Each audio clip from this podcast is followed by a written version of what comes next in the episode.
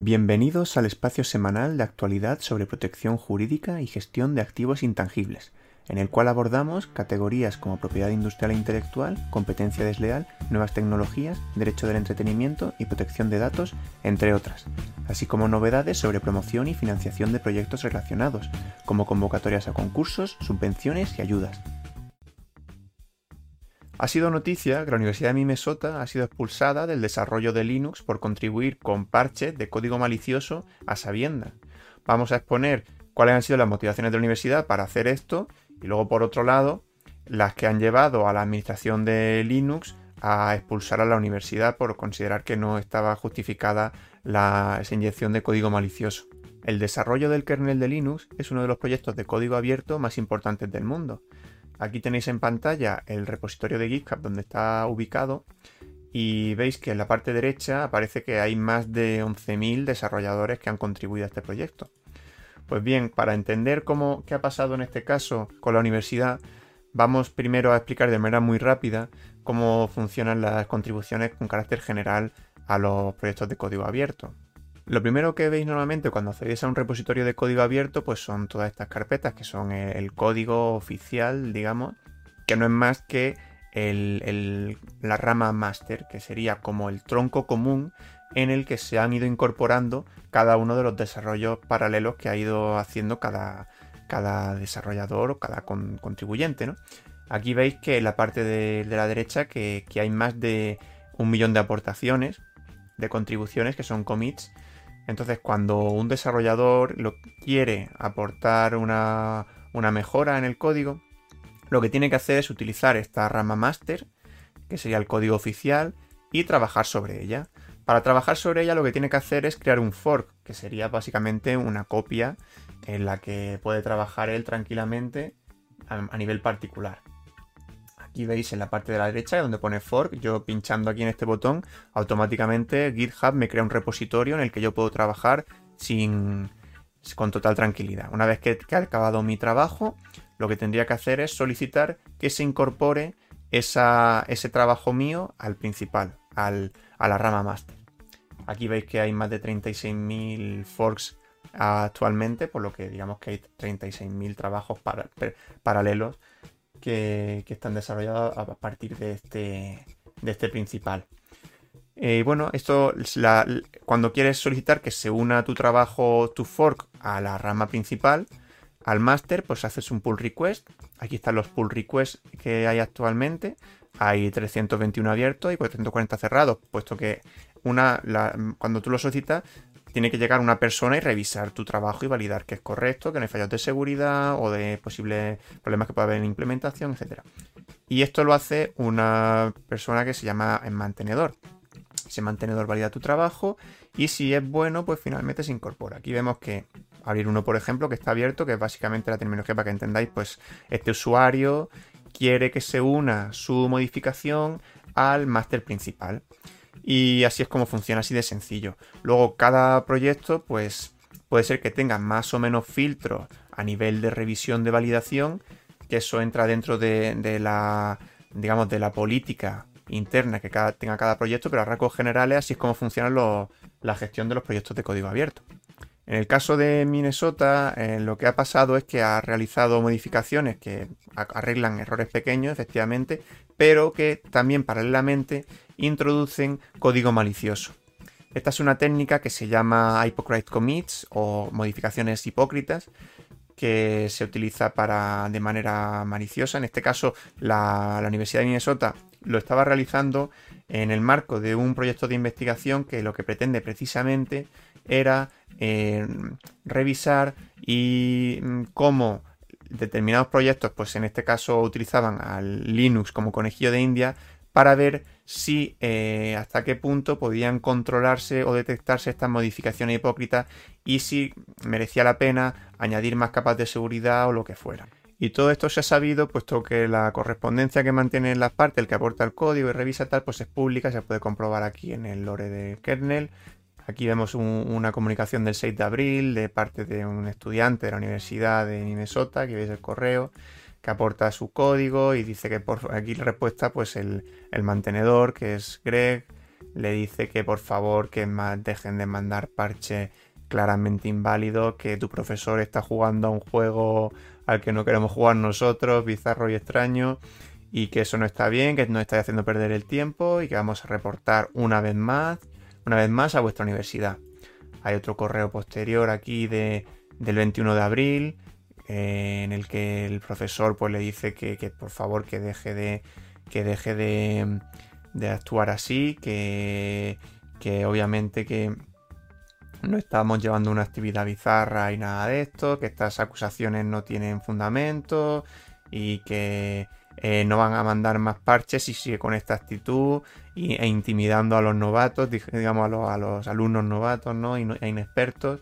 Y a esto ya responde Greg, el, mantenedor, diciendo pues que, que, están claramente metiendo bugs, que esto no es correcto y que, lo que quieren la gente de la comunidad lo que quiere es que se aporten y se mejore el Linux y no, y no que sea para testearlo y ni nada por el estilo en hacer perder tiempo, ¿no? Entonces, pues que a partir de ahora se van a anuar todas las contribuciones, las contribuciones de la universidad y que se va a revisar todas las contribuciones anteriores. En realidad, en la práctica es habitual que se utilicen estas técnicas para poner en prueba sistemas de seguridad, que son los llamados test de penetración, ¿no? Se utilizan tanto en auditoría para código privativo como para código abierto. El problema es que para que se considere hacking ético, tienen que contar con el consentimiento de aquella, organización que está siendo auditada, ¿no? Puesto que si no, eh, no, no, no, no, se sabe el alcance y el propósito que se persigue, etcétera, y sobre todo, puesto que pones en jaque a un sistema y puede tener unas consecuencias para los que no hay contingencias previstas, etcétera, ¿no? Y bueno, en este caso, pues no se informó, al ser un proyecto de código abierto, pues lo normal habría sido informar a los mantenedores de este proyecto, los de más alto rango, obviamente no vas a informar a todos, puesto que al final se pierde, el, pierde el punto, ¿no? Si todos lo saben. Y, pero bueno, no se informó a nadie. Eh, luego otra cuestión a tener en cuenta es que la Universidad de Minnesota pues no es cualquiera, es una universidad y aparte lleva años contribuyendo, entonces pues obviamente las contribuciones que aporta pues no van a ser revisadas con tanto nivel de detalle como cualquier otra contribución que venga de un tercero. Y esto, es, decir, que no son que no es extrapolable, no son extrapolables las conclusiones, puesto que si tú, si la Universidad de Minnesota ha metido un fallo de seguridad, pues no significa que cualquiera pueda hacerlo, ¿no? Es decir, que si un hijo engaña a un padre, no significa que el padre sea fácilmente engañable, sino que quizás es porque el, hijo se ha valido de su condición de hijo para engañarle. Pues bueno, eh, en, su defensa, la Universidad de Minnesota eh, lo que ha hecho en primer lugar ha sido suspender esta investigación y revisar sus métodos, los métodos que está aplicando. Luego, en defensa de la universidad, lo primero que hay que decir es que ya se ha suspendido esta línea de investigación y que se están revisando los métodos aplicados. También es importante tener en cuenta que en el eh, paper, vemos aquí la página en la que se describe la prueba de concepto llevada a cabo con Linux, que se habla de, lo he subrayado en amarillo, de correos de Gmail. Parece ser que en teoría deberían haber utilizado cuentas de Gmail para hacer estas aportaciones. Que lo que decíamos antes, ¿no? Para, probar el, concepto no tiene sentido que se haga de una cuenta con mucha autoría, ¿no? Pero en la práctica hemos visto que ha sido así, porque hemos visto la correspondencia entre Gref, que era el mantenedor, con una cuenta de la universidad diciendo, denunciando eso, que dejasen de meter código malicioso. Así que, bueno, ah, parece ser que quizá a lo mejor lo que hicieron en la práctica es mandar cuentas desde Gmail, o sea, aportaciones desde cuentas de Gmail y desde la universidad simultáneamente o algo así, no sabemos. Pero luego lo que sí es muy importante que se describe en el paper es que se establece un protocolo para evitar que el código malicioso, llegue finalmente a la versión master de, Linux. Para ello, pues el protocolo lo primero es que una vez que se hace el pull request, se aporta el código, el segundo paso es que el código es revisado por el eh, mantenedor y una vez que el código es validado, eh, la plataforma de, GitHub automáticamente manda un correo electrónico informando a la universidad. Entonces la universidad cuando recibe eso sabe que se ha validado un, un código que incluye código malicioso. Entonces, pues lo que hace es automáticamente informar al mantenedor y decirle, oye, esta es una aportación, una modificación hipócrita que incluye código malicioso. malicioso. Por favor, no la subáis. Y aquí os mandamos el código que sí es bueno. Entonces, pues esta era la, metodología que tenían pensada para evitar eh, dañar realmente a Linux. Y si la pusieron en práctica o no, pues eso ya se verá, ¿no? Cuando acabe la revisión eh, Linux eh, los mantenedores y si finalmente encuentran código malicioso o no. Yo quiero creer que no, porque con esa metodología en la práctica es, difícil que, pudiera llegar a inyectarse código malicioso y además no creo que la universidad tuviera ningún interés en, hacerlo así. Lo que sí que tenéis que quedaros es con la conclusión de la importancia en la gestión de las aportaciones en los sistemas de código abierto y la revisión no solamente por una cuestión de mera técnica informática, sino por una cuestión de derecho, reputación y por todas las consecuencias que pueden derivarse. Tras varios años de estudio común, la red de oficinas de propiedad intelectual de la Unión Europea, EUPN, ha publicado unas directrices de práctica común sobre el examen de los requisitos formales y los motivos de denegación absoluta y relativos sobre las marcas no convencionales creadas a partir del Reglamento de Marca de la Unión Europea del año 2017. El objetivo de estas directrices pasa por establecer una práctica común para todos los países miembros de la Unión Europea sobre los requisitos de tramitación y los motivos de denegación o nulidad de este tipo de marcas, promoviendo así la seguridad y armonización de todas estas medidas.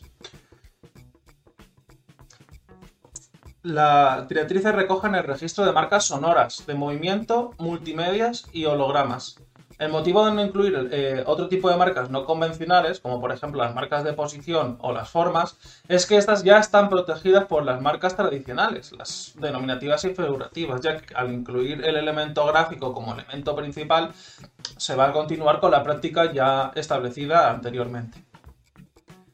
Tal y como ver, se trata de unas directrices bastante extensas, cuentan con 85 páginas en total, eh, por lo que más allá del pequeño repaso que vamos a dar, os animamos y os recomendamos una lectura completa del mismo, pues si algún día os veis eh, con necesidad de tramitar este tipo de marcas, saber cómo, cómo va a seguirse en la oficina europea y en las distintas oficinas nacionales de la Unión Europea comienza el, haciendo un repaso por los motivos de denegación eh, relativos. Aquí las directrices reconocen que sobre las marcas eh, no convencionales también se puede realizar el, examen del riesgo de confusión. Sin embargo,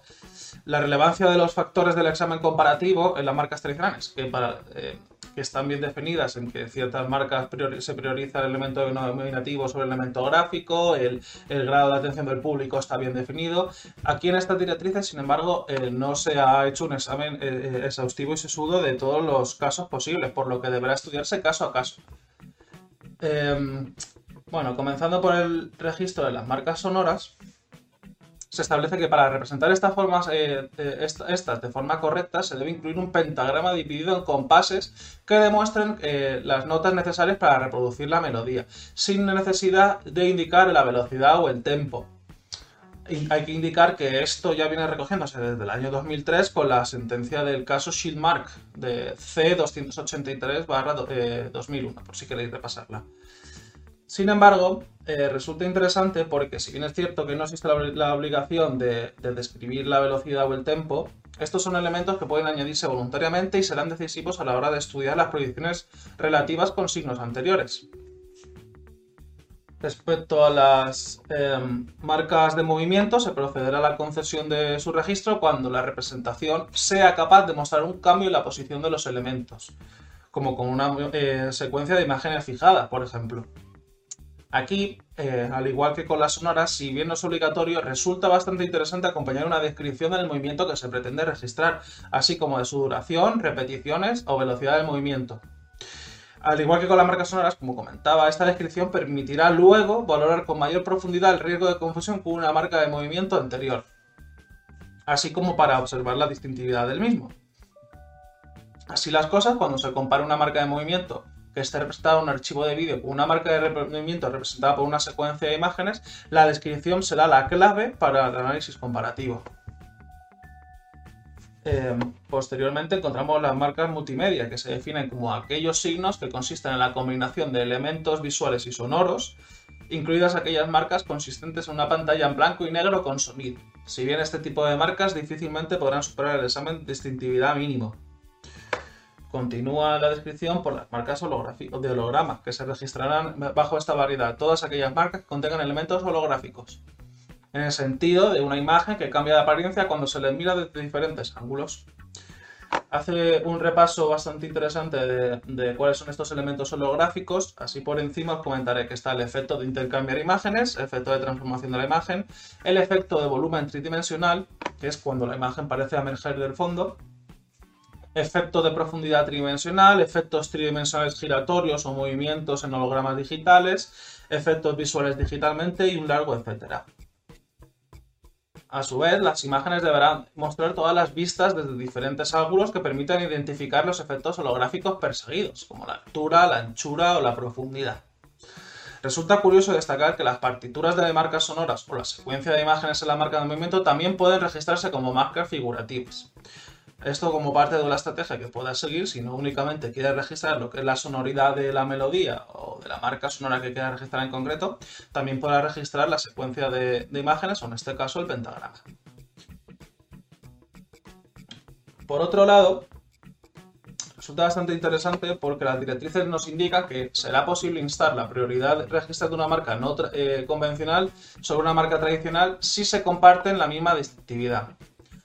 Respecto a las marcas sonoras, se puede instar la prioridad también de una marca eh, sonora anterior si comparten el mismo tempo y velocidad, aun incluso aunque la marca sonora anterior sea en formato MP3 o formato audio y esta nueva sea en formato pentagrama. Podéis eh, leer eh, más detenidamente las directrices porque vais a encontrar bastantes secretos y cosas bastante interesantes, la verdad. Pero bueno, em, debemos también indicar que gracias al asunto Shieldmark que hemos eh, eh, citado anteriormente, las diferencias interpretativas de la melodía con un nuevo otro instrumento no influyen a la hora de valorar el riesgo de confusión con un signo anterior. Aunque la melodía prioritaria se interprete mediante un piano y la nueva melodía se interpreta a través de una guitarra o un instrumento de viento, si la melodía es idéntica no va a haber una influencia directa en, en el uso de un instrumento por uno en parte u otro. Por otro lado, encontramos también los motivos de denegación absolutos. Aquí, en este caso, para saber si las marcas no convencionales pueden ser descriptivas o carecer de distintividad, se deberá estar a la percepción de los consumidores en cada ámbito de aplicación concreto, al igual que sucede con las marcas tradicionales. En este caso, la inclusión de elementos descriptivos o genéricos no supone necesariamente la falta de distintividad del signo como tal, sino que se debe analizar de forma conjunta todos sus elementos y ver si la combinación de todos estos eh, permite arrojar la suficiente distintividad, distintividad que tendrá que ser mínima, como recoge la, jurisprudencia y la práctica de las oficinas. También, si bien mm, tenéis más detalles acerca de las prohibiciones absolutas aquí, respecto de las prohibiciones relativas, eh, destaca la incorporación de los exámenes visuales, fonéticos y conceptuales sobre este tipo de signos, sin que el formato en el que se presente la marca no convencional sea un archivo de vídeo, de audio, una partitura, puede afectar a esta comparación. La identidad entre dos signos convencionales también se dará cuando la marca posterior reproduzca todos los elementos que constituye la marca anterior o cuando incluye diferencias insignificativas que no alteren el carácter distintivo de la misma. Si una marca sonora incluye elementos verbales, estos deberán leerse a la hora de comparar los dos signos. Si este elemento verbal en una marca sonora se canta, las marcas serán eh, eh, auditivamente similares en cierto grado a las marcas que contienen el mismo elemento en forma escrita, mientras que si se habla con una normal eh, entonación, las marcas podrán ser declaradas elevadamente similares a este elemento denominativo. Como comento varias veces durante el vídeo, se trata de un eh, estudio bastante exhaustivo y que recomiendo su lectura completa para entender todo, todo lo que conlleva. Pero a modo de resumen, tenemos que indicar que estas directrices son de cumplimiento voluntario por los Estados miembros de la red y en todo momento podrán entrar o salir de la misma. Sin embargo, la clave del éxito pasará por convencer al mayor número de oficinas nacionales a que apliquen las mismas, esperándose incluso que su aplicación pueda cruzar las fronteras europeas y a ser aplicada por oficinas de países terceros, lo cual sería un éxito sin paliativos. El pasado 19 de abril nos hacíamos eco del ciberataque que había sufrido The Phone House consistente en un ransomware. Este ciberataque había sido llevado a cabo por el grupo de cibercriminales conocido como Babuk, que afirmaban haberse descargado un total de 10 bases de datos de la empresa y que contaban con al menos 100 GB de información de los clientes y empleados de The Phone House. El grupo afirmaba que en caso de que no recibieran el rescate, filtrarían estos datos en la dark web y a los competidores y asociados de Phone House. tres días más tarde, el 22 de abril, los cibercriminales publicaron en su blog algunos de estos datos que eh, ya contenían información, como decimos, de más de 3 millones de clientes y empleados con datos relativos al nombre y apellidos, DNI, número de teléfono, dirección de email, dirección postal e incluso datos bancarios. Eh, entonces, ante una brecha de seguridad de este tamaño, ¿qué es lo que tendría que hacer The Phone House? Bueno, pues en primer lugar, como, como entidad privada, debería acudir al INCIBE-CERT, el centro de respuesta ante incidencias informáticas que se ha establecido por la directiva NIS eh, como el centro de respuesta para eh, entidades privadas y ciudadanos y colaborar con este centro para solventar la incidencia. Pero también es cierto que existen eh, bastantes consideraciones en materia de protección de datos que es necesario tener en cuenta. El reglamento establece en su artículo 32 eh, ciertas obligaciones para los responsables del tratamiento en materia de la seguridad que tienen que tener implementada para sus tratamientos de datos. Es cierto que es muy complicado para las organizaciones eh, implementar medidas de seguridad suficientes que permitan que no sean víctimas de ciberataques. Es cierto que no es tanto una cuestión de impedir el ciberataque, sino de reducir el riesgo de sufrir uno. Y aunque The Phone House hubiera tenido unas medidas de seguridad muy bien implementadas, el, riesgo sigue ahí. Por lo tanto, en mi opinión, es cierto que eh, sin conocer las medidas de seguridad implementadas, vemos que las bases de datos que tenía The Phone House no estaban debidamente cifradas. El cifrado y la pseudonimización son unas de las medidas de seguridad que establece el artículo 32 y que permite garantizar la confidencialidad de la información. Es decir, que si esta información pasa a terceros que no deberían de acceder a ella, eh, los terceros no sean capaces de identificar a los interesados que, forman parte ¿no? de la filtración. Como vemos, esta filtración ha dejado evidentemente claro que no estaban cifrados ni pseudonimizados estos datos, por lo que, en mi opinión, es cierto que The Phone House se arriesgaría a una posible sanción por incumplimiento del artículo 32. Asimismo, el, reglamento establece algunas consideraciones adicionales en sus artículos 33 y 34 relativos a la notificación del incidente de seguridad. El artículo 33 establece que eh, el responsable, en este caso House, tendrá que notificar la brecha a la autoridad de control, en nuestro caso la Agencia Española de Protección de Datos, en caso de que eh, pueda tener un riesgo eh, la, filtración de afectar a los a las libertades y derechos de los interesados, en este caso también de los clientes y de los empleados de The Phone House. En mi opinión, el, riesgo es, está claro, en tanto que con toda esta información es relativamente sencillo para cibercriminales eh, poder llevar a cabo intentos de estafa como phishing o SIM-swap, en tanto que eh, disponen de una, de una, cantidad de información significativa eh, para llevar a cabo este tipo de estafas, por lo que sin duda creo que debería de notificarse ante la autoridad de control. Sin embargo, es cierto que también se tienen que tener en cuenta si es cierto que la notificación tenga que hacerse también a los interesados. Para ello, el responsable tendría que hacer un análisis sobre si la filtración eh, supone un alto riesgo para este prejuicio ¿no? a las libertades y derechos de los interesados. La Agencia Española de Protección de Datos ha puesto a disposición de los responsables del tratamiento su herramienta Comunica Brecha, en la que a través de una serie de respuestas eh, bastante intuitivas se puede llegar a unas, bueno, se puede aconsejar si comunicar la brecha a los interesados o no. Eh, me ha parecido buena idea en este caso eh, hacer una simulación con la información de la que disponemos para ver si según esta herramienta de House tendría que comunicar la brecha a los interesados o no, ya que de momento no se ha pronunciado al respecto.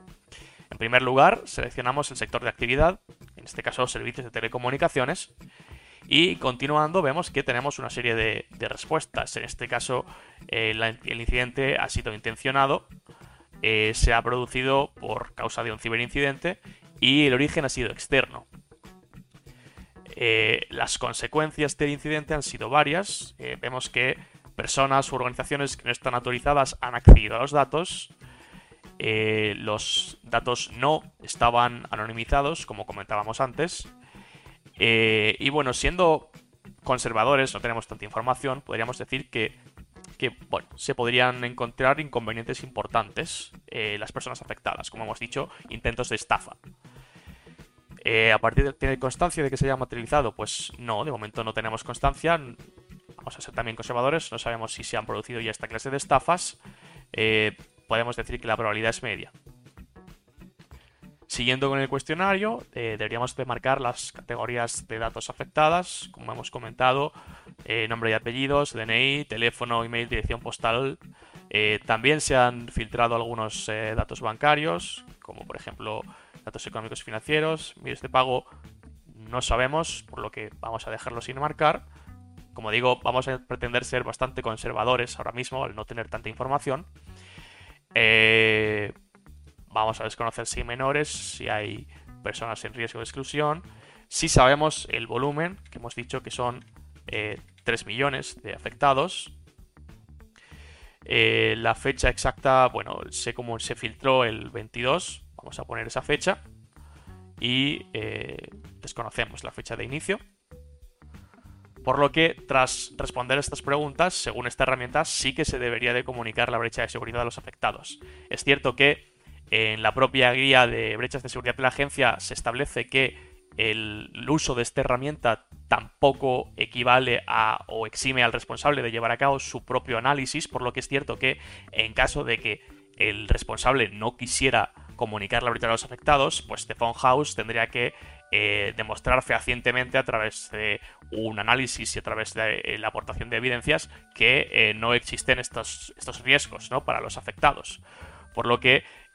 como digo, bueno, en caso de no querer notificarlo se deberá de demostrar e incluso haciendo este cuestionario se debería de realizar por parte del responsable el debido análisis para determinar si tienen que comunicarse esta incidencia o no. Por lo que hemos comentado, es cierto que no sabemos si se ha notificado todavía la brecha a la, agencia o no. En caso de que se haya notificado, pues estarán llevando a cabo los trámites necesarios, pero no se ha llevado a cabo ninguna clase de comunicación a los interesados por parte de The Phone House. Esta comunicación podría hacerse de manera individualizada a los interesados que se han visto filtrados, pero realmente es cierto que no tenemos eh, tampoco esta obligación de hacerlo individualmente a estos... Eh, individuos afectados por la filtración, por lo que es cierto que en caso de que House considerase eh, pues eh, muy difícil llevar a cabo esta comunicación individualizada, podría llevarse a cabo a través de una comunicación pública, si bien es cierto que ello siempre tiene asociado cierto riesgo reputacional, aunque con la filtración actual de los datos y con el eco que se ha hecho en los medios de ello, eh, en mi opinión el daño reputacional ya ha sido llevado a cabo y realmente no merece la pena arriesgarse una posible sanción por incumplimiento del artículo 34 para no incurrir en este daño de reputacional que, como digo, en mi opinión, se ha producido igualmente debido a la, filtración de datos y al eco que se ha llevado a cabo en los medios de ello. Recientemente en la prensa hemos podido ver que la compañía House sufrió un ciberataque el 11 de abril, donde los atacantes consiguieron robar datos sensibles de 13 millones de clientes, proveedores y trabajadores. El grupo hacker detrás del ataque, llamado Babook, ha usado un ransomware, que es un tipo de malware que secuestra equipo informático e infraestructura y no lo libera hasta que se paga un rescate, que normalmente en este grupo oscila entre los 65.000 y 85.000 dólares, de acuerdo a anteriores ataques. Este ransomware cifró parte de los datos de la compañía con éxito, y como resultado, los atacantes con estos datos que consiguieron cifrar y obtener pidieron un rescate a la compañía, que finalmente no pagaron y el 23 de abril fue cuando se hicieron eco todos los medios porque fue cuando los atacantes liberaron los datos en la dark web, accesible para todos. Pero, ¿realmente en qué consiste este tipo de ataque? De acuerdo al blog de seguridad de Chuondong, que es un especialista en seguridad de sistemas, a principios de este año realizó un análisis de ransomware que usaba en ese momento Babook, que usa su propio esquema de cifrado que emplea encriptación de chacha 8, así como criptografía de cruz balística. Como otros ransomware ya existentes, tienen la capacidad de reproducirse por los recursos de la red para infectar más equipos. El ataque se produce por medio de un archivo ejecutable que el usuario ejecuta por error gracias a un phishing e infecta al primer equipo de la red. Una vez infectado el PC, intenta infectar a otro equipo presente en la red. Entonces, el malware empieza analizando los servicios y procesos en funcionamiento y detiene a uno de ellos que evitan que el ataque tenga éxito. Después, lo que hace es borrar las shadow copies de Windows y finalmente encriptar los datos con la criptografía implementada. También se genera un archivo local con la llave privada del atacante, donde se guarda el hashing de encriptación. Este archivo se verá luego con la llave pública de la víctima para acceder al hash y descifrar los datos de la, víctima si realiza el pago. Esto hace totalmente imposible para la víctima descifrar el hash ya que está encriptado y generado de forma aleatoria. Para protegerse de este tipo de ataque existen distintas medidas como concienciar a tu empleado sobre ciberseguridad, monetización de recursos de la red para encontrar anomalías, una buena política de backups y cementar la red de la organización para evitar infestaciones a gran escala.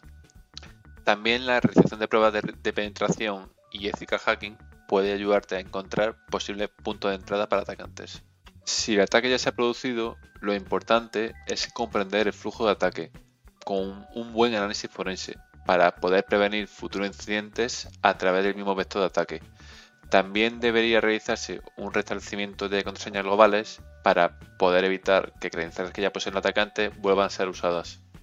Cardumen Capital ha publicado el informe Spine Funding Ecosystem del año 2021. Este informe recoge el estado de la financiación de startups en España en la actualidad y su evolución en los últimos años. En primer lugar, se observa que el propio Cardumen Capital destaca que se ha triplicado la inversión en startups prácticamente desde 2014 hasta la actualidad en la que se ha invertido en 2020 1.100 millones de euros. Uno de los principales impulsores, según el propio Cardumen, es el fondo ICO eh, global que generó el propio Cardumen Capital, bueno, que se generó con el propio Cardumen Capital en 2014 en España. Y que tenía como finalidad el promover la generación de fondos de Venture Capital. Es decir, es un fondo de fondos, un fondo que compra participaciones de eh, fondos de, Venture Capital de manera que se diversifica mucho el riesgo. Si tú tienes un fondo de Venture Capital, posiblemente hagas 10 inversiones en un año, pero si tienes un fondo de fondos, realmente tienes 10 fondos o participas en 10 fondos que a su vez hacen 10 inversiones cada uno, con lo cual habría 100 inversiones distintas las que tú estarías diversificando el riesgo. Esto eh, facilita obtener inversión, para los fondos que, reciben financiación del fondo de fondos y por tanto empieza a impulsar el sector. Se destaca además que este mismo sistema fue implantado en Israel con muchísimo éxito en 1993 y se produjo, un gran crecimiento hasta el año 2020. Eh, bueno, en la actualidad, en la situación española, se parte de la, información que se obtiene en distintas fuentes, como podemos ver en el artículo que, cuyas fuentes dejaremos debajo. Este informe lo podréis encontrar, por tanto, eh, enlazado debajo. Y se aporta un mapa de alta resolución sobre la situación del mercado de capital en España. Pues bien, conviene destacar en primer lugar que este mercado se divide por un lado en sector local y por otro lado el sector extranjero. Y eh, como vemos a la izquierda y a la derecha. Y además arriba tenemos las entidades que en principio invierten en fases posteriores de las sociedades y abajo las que invierten en una fase más temprana. como sabemos, la inversión en startups se divide en diversas fases porque las startups pasan por estas diversas fases que son la fase pre-semilla, es decir, financiación para la constitución de la empresa en sí, en segundo lugar, la fase semilla, desde que se crea la empresa hasta que se valida el modelo de negocio normalmente. En segundo lugar, una vez validado el modelo de negocio, observamos que efectivamente el producto o el servicio que ofrecemos es, mm, es querido por los consumidores y valorado por esto y se procede, lo que hay que hacer es escalarlo para que sea, por ejemplo, rentable. Se procede entonces a la fase A. Una vez eh, realizada la fase A, se tiene un negocio que funciona, por ejemplo, en una localidad, vamos a decir en Madrid, y lo que quieres es extenderlo, generar nuevas fábricas, extender el negocio fuera de Madrid al resto de regiones o incluso a Europa o al resto del mundo. Y entonces ya se pasan a, las series B, C, etcétera, que son series de growth, de crecimiento. Pues bien, arriba tendríamos las que, las que invierten más en growth y abajo las que invierten más en seed, en semilla. En primer lugar tenemos el Corporate Venture Capital. El Corporate Venture Capital es aquel que es parte de una empresa matriz, por ejemplo, telefónica, eh, y generalmente tiende a invertir en sectores que son estratégicos para esta empresa. Así, el Corporate Venture Capital de una empresa de, energía pues puede que invierta en renovables, mientras que un Corporate Venture Capital de, Telefónica, como sería Guaira, normalmente invertirá en telecomunicaciones y otra serie de eh, tecnologías que están asociadas a los servicios que presta la matriz, en este caso Telefónica. Eh, la diferencia, por tanto, es este, este carácter estratégico de la inversión. Y generalmente se invierte en una fase posterior porque ya se está evaluando una compañía que tiene un modelo validado, un producto validado que efectivamente funcione y que puede ser de interés para la matriz.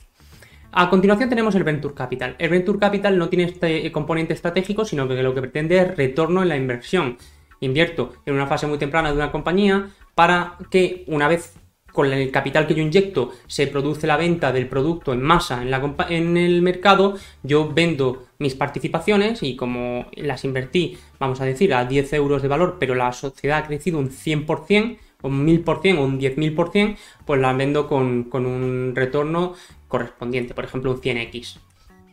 que sería un auténtico exitazo. El, el Venture Capital también se divide por las distintas etapas, como vemos observamos que hay como tres franjas debajo de cada uno de ellos. Si está en la franja de la izquierda, según señala la leyenda aquí abajo, eh, sería que invierte en capital semilla, si está en el centro invierte en series A y si eh, está en la, parte de la derecha invertiría en series B y posterior, o sea, ya enfocado al crecimiento de una compañía que ya está funcionando.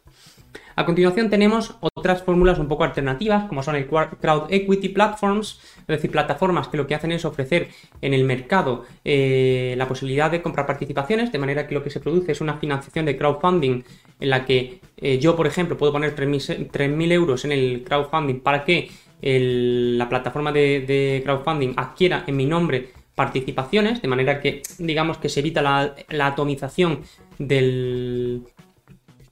del accionariado de la sociedad y además estas plataformas generalmente investigan y filtran eh, un poco los, las startups en las que están dispuestas a invertir. Luego tenemos otra serie de vehículos alternativos. Finalmente tenemos los fondos de carácter público, eh, muy variados y bueno, no me voy a centrar, no voy a entrar a, detallarlos, pero principalmente el CDTI eh, y el programa Neotech tienen una fuerte financiación por el impulso de la Unión Europea. Finalmente tenemos un,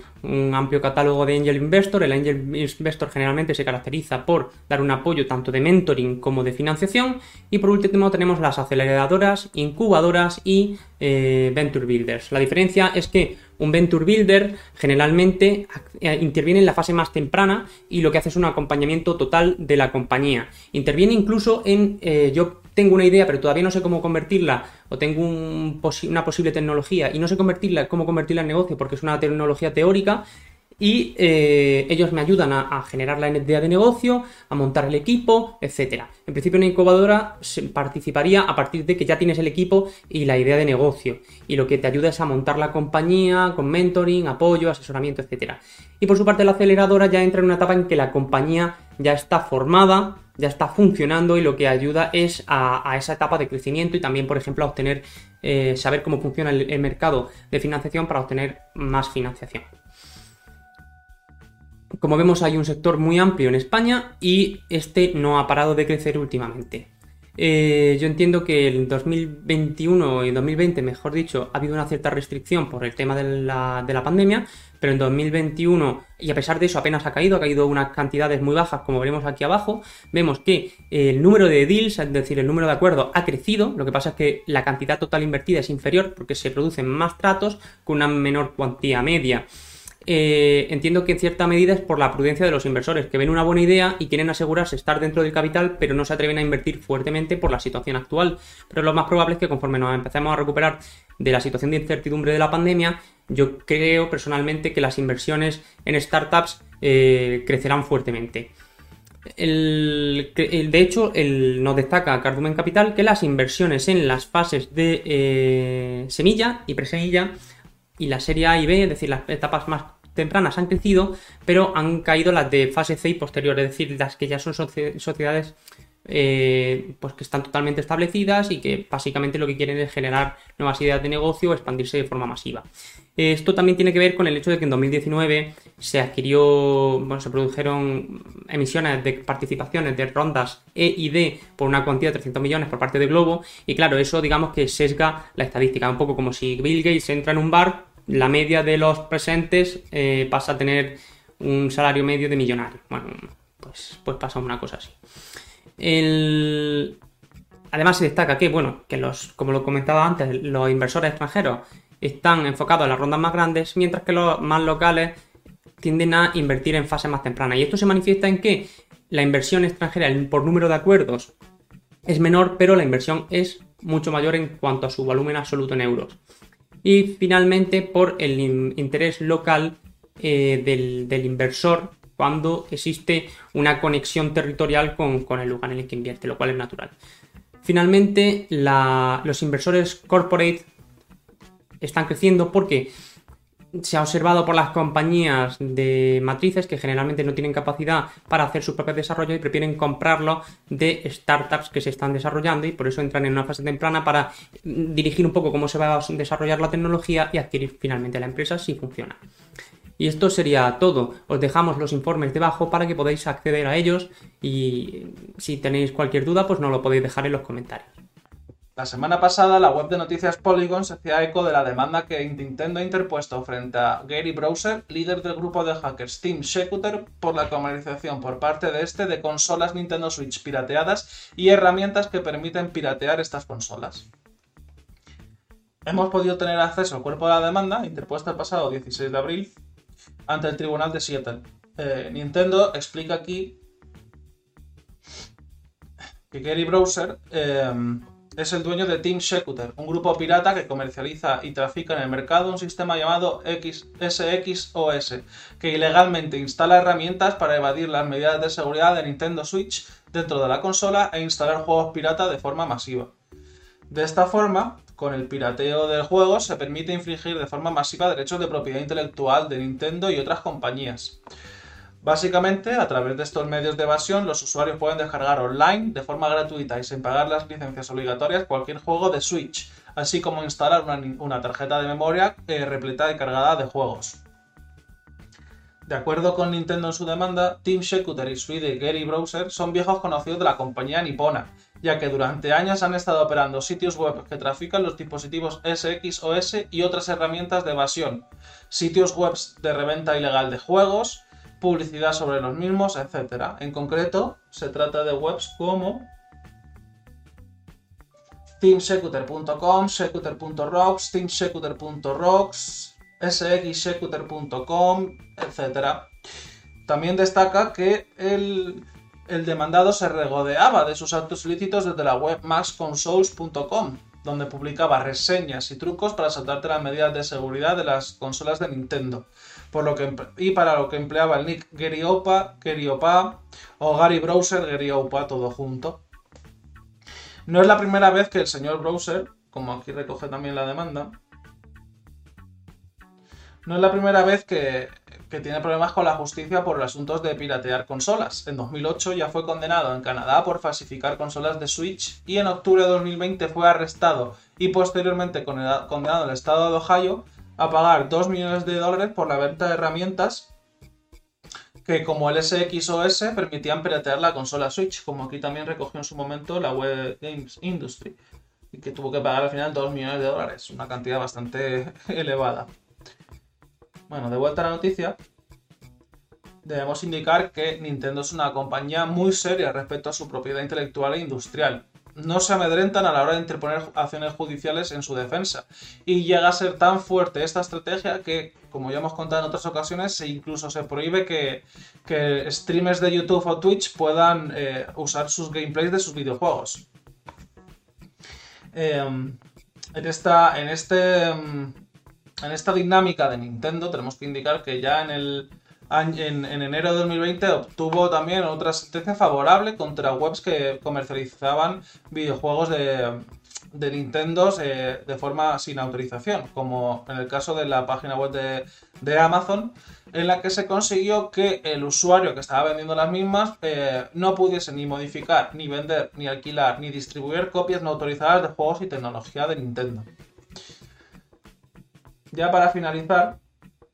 podríamos indicar que em, Nintendo solicita al tribunal el cierre de la página web, que Shekuter cese en la infracción y le prohíba la venta futura de cualquier instrumento que pueda infringir sus derechos de propiedad eh, intelectual o industrial.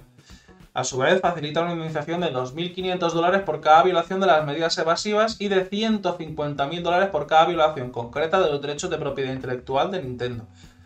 Básicamente 2.500 euros por cada aparato en el que haya eh, incluido el SX o, S y de 150.000 dólares por cada videojuego encontrado eh, descargado ilegalmente gracias a este sistema. Tenemos que decir que en un sector en el que los procedimientos judiciales no son comunes, Nintendo ofrece una parrilla de contenidos casi diaria, por lo que quedamos a la espera de que nuevas acciones de la compañía creadora de Mario y Luigi que harán las delicias de los juristas gamers.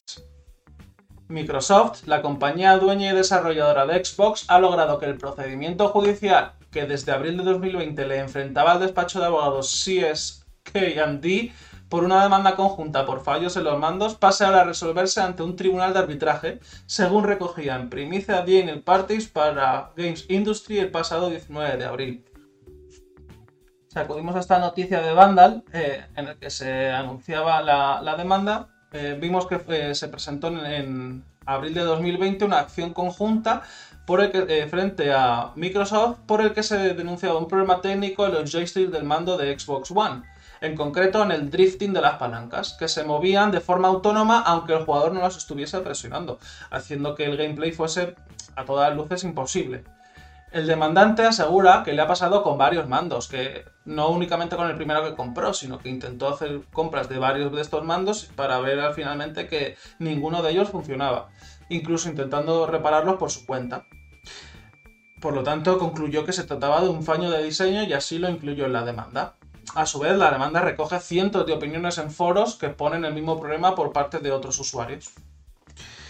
En octubre de 2020, como bien recoge también aquí Vandal, eh, la demanda fue empleada eh, al incluir siete nuevas eh, demandas que se sumaban a la acción ya colectiva existente. esta vez las demandas se ampliaban a los mandos Elite Series 1 y Elite Series 2, debido a un stick defectuoso que causaba de nuevo el famoso drift. Em, siendo técnicos, como aquí bien recoge el cuerpo de noticia de Vandal, em, para intentar desgranar cuáles son los fallos detectados, eh, tenemos que indicar que se trata de un defecto de pad relacionado con el potenciódromo dentro del componente del joystick, el mecanismo que traduce el movimiento físico de la palanca en un movimiento dentro del juego. Se trata de un defecto de diseño por el lubricante que se utiliza, porque al igual que la grasa, eh, se tiene, que se tiene que incorporar eh, a los alrededores del joystick, esta, supuestamente este lubricante no estaba bien incorporado y deterioraba el elemento que debía ofrecer la resistencia. Según la demanda, Microsoft era consciente de estos errores, pero no hizo nada para enmendarlos. Por lo que según en palabras de la demanda, Microsoft está trayendo a los consumidores para que compren este mando con la falsa promesa de que los pads son superiores, mejoran la experiencia de juego y poseen la precisión máxima, cuando esto resulta a todas luces falso debido a este problema en el diseño. Bueno, visto, visto lo visto, en febrero de este año Microsoft eh, salió al ataque e intentó que el procedimiento eh, agotase la vía judicial para eh, iniciarse por la vía arbitraria. Entonces, evitar que se haga público y así quede todo de forma privada. Los argumentos de, Microsoft para intentar que se cumpla son que, como se trata de, un proceso, o sea, como al usar el mando, los demandados, eh, los demandantes se escriben al contrato de servicios de Microsoft, ahí se regulan eh, los problemas relacionados con el gameplay y que estos deben ser resueltos entre Microsoft y el usuario bajo un procedimiento de arbitraje que deberá ser individual y amigable, no de forma conjunta como ha sucedido en este caso. Los demandantes se opusieron a este argumento esgrimiendo que en la caja del mando no se incluía ninguna referencia a los términos y condiciones de uso y que únicamente se encuentran disponibles de forma online cuando el propio usuario eh, navega y se interesa por ellos. No obstante, como enunciamos en el encabezamiento, finalmente el tribunal ha decidido dar la razón a Microsoft y ha trasladado el asunto ante arbitraje. Hay que comentar que esta noticia no ha sentado muy bien a CSK&D, abogados de la parte demandante, eh, que ve ahora cómo este puede ser el final del camino para este asunto, aunque no renuncia a la posible indemnización que pueda obtenerse. Para finalizar, debemos recordar que, como ya he dicho un poco antes que el arbitraje es un procedimiento privado y confidencial, por lo que el resultado de esta disputa no será en ningún caso público, y por tanto se desconocerá por parte del gran público si los mandos de Xbox o no son defectuosos. Ahí radica el principal problema, porque si bien es cierto que en arbitraje puede resolverse de una forma equidistante, no va a tener repercusión para el gran público, por lo que es el día de mañana Microsoft podría estar vendiéndonos mandos defectuosos sin que nosotros lo supiésemos. Algo que no gusta a la comunidad de jugadores. La semana pasada, el, Tribunal Supremo condenó al Estado a pagar a Sky, a Gedi y a IE por el canon digital. Esta resolución eh, tiene su origen bueno, en los perjuicios que causó entre los años 2015 y 2017 la normativa aprobada por el Gobierno en diciembre de 2011, cuando suprimió la compensación equitativa por copia privada, el también llamado canon digital. La ley de propiedad intelectual establece entre los derechos exclusivos del autor la facultad de autorizar o prohibir la reproducción y distribución de sus obras, entre otros derechos. Em, pero hay una excepción, que es cuando estas copias se hacen eh, para uso privado, es decir, sin fines comerciales y siempre que se haya accedido a estas obras em, desde fuentes lícitas. A cambio, el legislador lo que plantea es una compensación para los creadores representados por las entidades de gestión, que es el canon digital. Es decir, en el ámbito doméstico y siempre que se haya accedido a la obra desde una fuente lícita, eh, la persona que, ha accedido a esa obra puede reproducirla, eh, pero solo en un ámbito doméstico, para uso privado y sin fines lucrativos. Eh, a cambio, lo que se le da a los creadores en este caso es esta compensación, que eh, quienes lo abonan son los fabricantes, distribuidores o importadores de equipos y dispositivos que permitan la reproducción o grabación de contenidos. Por ejemplo, las fotocopiadoras, cintas VHS, los cassettes y luego, pues más tarde, las memorias USB, los discos duros, lectores MP3 o teléfonos móviles. En 2011, el entonces secretario del Estado de Cultura eh, cambió el modelo que se venía aplicando desde los años 90 para que esa compensación fuera abonada a cargo de los presupuestos generales del Estado. En otras palabras, eh, ya no soportaban las cargas los que compren dispositivos electrónicos, sino que íbamos a pagar todos por igual y además mucho menos que con el viejo canon digital. Eh, la asignación, para que se hagan una idea, pasó de unos 100 millones de euros a repartir entre todas las entidades a 8 millones eh, luego más tarde a 5, luego a 0 euros y desde 2015 y 2017 pues no han recibido nada eh, las entidades de gestión por, por este canon digital. Eh, una sentencia del Tribunal de Justicia de la Unión Europea de 2016, el asunto C470-14, se opuso al sistema de compensación privada con cargo a los presupuestos generales del Estado. Sobre esta base jurídica, el Supremo anuló después la asignación estatal y de ahí el Real Decreto de 2017 que establece los términos actuales del canon digital en línea con lo que se venía aplicando hasta 2012. Eh, en este caso, la Sala ha estimado que la ausencia de una regulación concreta que hiciera posible el abono de cantidades equitativas desde 2016, cuando la Unión Europea desacreditó la legislación española, y agosto de 2017, cuando entró en vigor la nueva ley, eso lo imputable al legislador español y por eso ha condenado al Estado a pagar a las entidades de gestión por este periodo en el que no han recibido la compensación equitativa por copia privada. El miércoles 21 de abril se publicó la sentencia del Tribunal General de la Unión Europea por el litigio que enfrentaba la empresa Hasbro con la UIPO eh, contra la Oficina de Propiedad Intelectual de la Unión Europea y un vendedor croata de juegos de mesa que buscaba la nulidad de una de las marcas de Monopoly registrada en 2011. El objeto de la controversia era la resolución de la segunda sala de recurso de la UIPO relativa a un procedimiento de nulidad entre el vendedor de, de juegos croata y Hasbro. Eh, resumo brevemente los antecedentes del caso. El 30 de abril de 2010, Hasbro presenta una solicitud de marca de la Unión Europea en la WIPO sobre la marca Monopoly para las clases 9, 16, 28 y 41 y se registra en 2011. Esta es la marca que es controvertida. Eh, luego la recurrente ya era titular de otras tres marcas denominativas de la Unión eh, Europea que comprendían entre todas las clases 9, 16, 25, 18 y 41, es decir, todas las anteriores más la 25. En 2015, el vendedor de juegos croata presentó una solicitud de nulidad contra la marca controvertida, la que se había registrado en 2011, para todos los productos y servicios designados por la marca, sobre la base de que constituía una solicitud reiterada de las marcas anteriores y que tenía por objeto eludir la obligación de probar el uso efectivo de estas, es decir, por mala fe. Según la legislación de la Unión Europea, las marcas comerciales otorgadas por la UIPO eh, pueden invalidarse si el propietario no puede probar el uso genuino em, cinco años después desde que se registró la marca. Esta solicitud de nulidad fue desestimada porque en este caso no se pudo probar mala fe por parte de, Hasbro. En 2017, el vendedor de juegos croata interpuso un recurso ante la UIPO contra la desestimación de la solicitud de nulidad. En 2019, la UIPO anuló la marca registrada para bienes y servicios de las clases 9, 16, 28 y 41, que incluyen juegos y entretenimientos, tras considerar que las pruebas recabadas demostraban que en relación con los productos y servicios cubiertos por la marca controvertida, idénticos a los productos y servicios cubiertos por las marcas anteriores, la recurrente había actuado de mala fe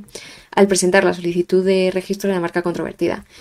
Eh, Hasbro ha solicitado al tribunal que anule la resolución impugnada y nos encontramos ante la sentencia que tenemos delante en la que Hasbro lo que hace es eh, no probar que no había mala fe y simplemente limitarse a afirmar que volver a presentar marcas anteriores es una práctica común sin proporcionar ninguna prueba en absoluto en apoyo de esta afirmación. Eh, de hecho, em, en la propia sentencia, hacia el final, se puede ver que dice eh, no obstante, es preciso señalar que en el presente asunto, de las consideraciones de la sala de recursos se desprende que la recurrente admitió e incluso sostuvo em, que una de las ventajas que justificaban la solicitud de registro de marca controvertida se basaba en el hecho de no tener que aportar la prueba de uso efectivo de dicha marca. Por lo tanto, eh, por esta mm, eh, bueno, pues por esta intervención de la recurrente y, y por esta que también eh, se puede reflejar más abajo, que dice la presentación reiterada de la solicitud de registro por parte de recurrente esencialmente tenía por objeto no tener que acreditar el uso de la marca controvertida, pues el tribunal ha determinado que efectivamente concurría a mala fe y ha anulado la solicitud de marca. La Asociación Española para la Calidad emitirá el próximo 28 de abril un evento relacionado con la protección de datos y que se encuentra dentro del marco de su club DPD, el evento consistirá en dos ponencias. Eh, la primera de ellas tratará sobre la Directiva de Protección de los Alertadores en el ámbito penal, o también se le conoce como la Directiva de Whistleblowing, que tendrá que ser transpuesta en nuestro ordenamiento jurídico antes de diciembre de 2021 y que impartirá Pérez Simón, es of counsel de Font Advocates y también profesor de la UNIR. En esta ponencia se abordará la directiva de whistleblowing desde distintas perspectivas. Eh, especialmente interesante en mi opinión la de la presunción iuristantum que establece el artículo 24 de la LOPE de GDD relativa a el uso del interés legítimo como la base legitimadora, eh, como decimos, presunta para el tratamiento de los datos de los canales de denuncias internos de las organizaciones.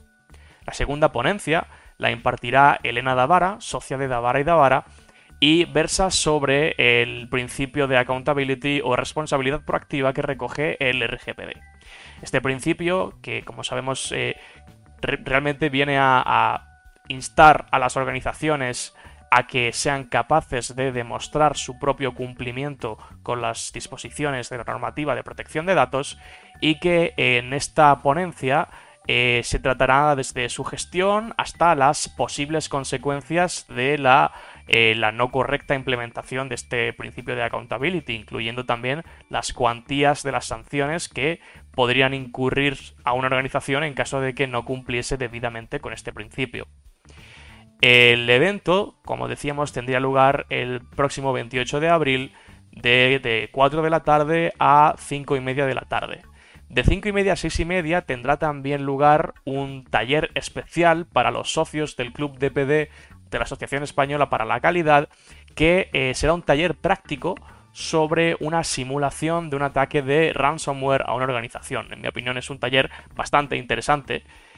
eh, pero que es cierto que solo será accesible para los socios de este club de PD. Eh, para aquellos interesados en inscribirse a este curso, a este evento,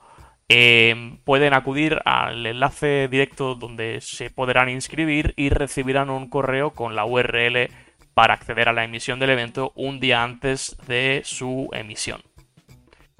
La Asociación Catalana de Contabilidad y Dirección organiza el próximo eh, jueves 29 de abril la conferencia online eh, Claves del éxito del fracaso de una startup, que tendrá lugar entre las 6 y las 7 y media de la tarde. Se trata de una conferencia en castellano, que es, como ya he comentado, es organizada por la Comisión de Contabilidad.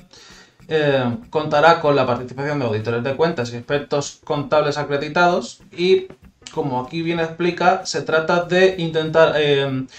ayudar a las startups en sus primeros años de vida. Eh, en estas sesiones explicarán cuáles son los factores del éxito y del fracaso eh, en este tipo de empresas y cómo solucionar los mismos. Eh, todo ello estará presentado y moderado por Martí García, presidente de la Comisión de Contabilidad, y la ponente será Luz Parrondo, directora del Departamento de Finanzas y Control de la UPF, UPF de Barcelona School of Management y directora de posgrado de Blockchains y otros DLT. Eh, aquí tenéis el enlace para la inscripción. Se explica cómo se tiene que acceder a la misma. Y ante cualquier duda eh, aportan el correo comunicado para poder em, resolver cualquier duda que vayáis a tener. Eh, esto y como nota informativa, todos los materiales de, posteriores a la conferencia, como la presentación y la grabación, tendrán un, coste de 25 euros de descarga recomendamos bastante la, acudir a esta, a, esta, a este webinar si tienes en mente la constitución de una nueva sociedad o una startup y no tienes mucha idea de cómo hacerlo. O si ya habiendo iniciado tu startup em, quieres ver la experiencia de, otros para así mejorar en, en todas tus predicciones. Si tienes una empresa que pretende entrar en el sector chino, en el mercado chino, o bien asesoras a una empresa que vaya a entrar en el mercado chino a través de ferias virtuales, este training te interesa. La Unión Europea organiza un training sobre la protección de los derechos de propiedad intelectual en China centralizándose en las ferias virtuales. Efectivamente, la digitalización ha supuesto que buena parte de los mecanismos para la promoción de productos con empresas especialmente eh, se haya visto afectada. Y se ha observado que las ferias virtuales son un mecanismo para promover el conocimiento de los productos de medianas y pequeñas empresas en el mercado extranjero que es bastante coste efectivo. sin embargo, esto tiene ciertos riesgos en materia de propiedad intelectual que resulta necesario conocer. Este training, que tendrá lugar el 28 de abril entre la 1 y las 3 de la tarde en horario europeo central, eh, va a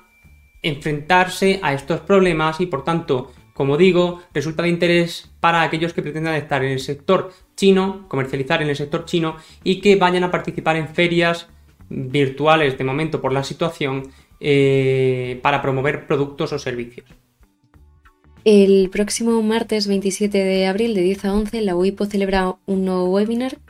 En este caso es sobre la importancia de que las pymes inviertan en propiedad intelectual.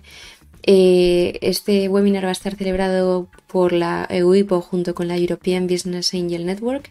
y en él debatirán, bueno, como se puede ver en el programa, sobre la importancia de tener en cuenta la propiedad intelectual a la hora de elaborar un plan de, de negocios que tenga éxito. Eh, se, van a explicar, se va a explicar por qué las pymes que incorporan derechos de propiedad intelectual o industrial, tipo marcas, diseños, patentes, es, en su estrategia empresarial eh, pueden aumentar la reputación profesional, competitividad. Em, además, eh, van a comentar pues, que los Business Angels son una parte esencial del desarrollo empresarial en las primeras etapas de las empresas con potencial crecimiento y como se puede ver pues va a haber cuatro ponentes de la WIPO y bueno, de la European Business Angels Network y bueno, seguro que es muy, muy interesante y os animamos a que, a que asistáis.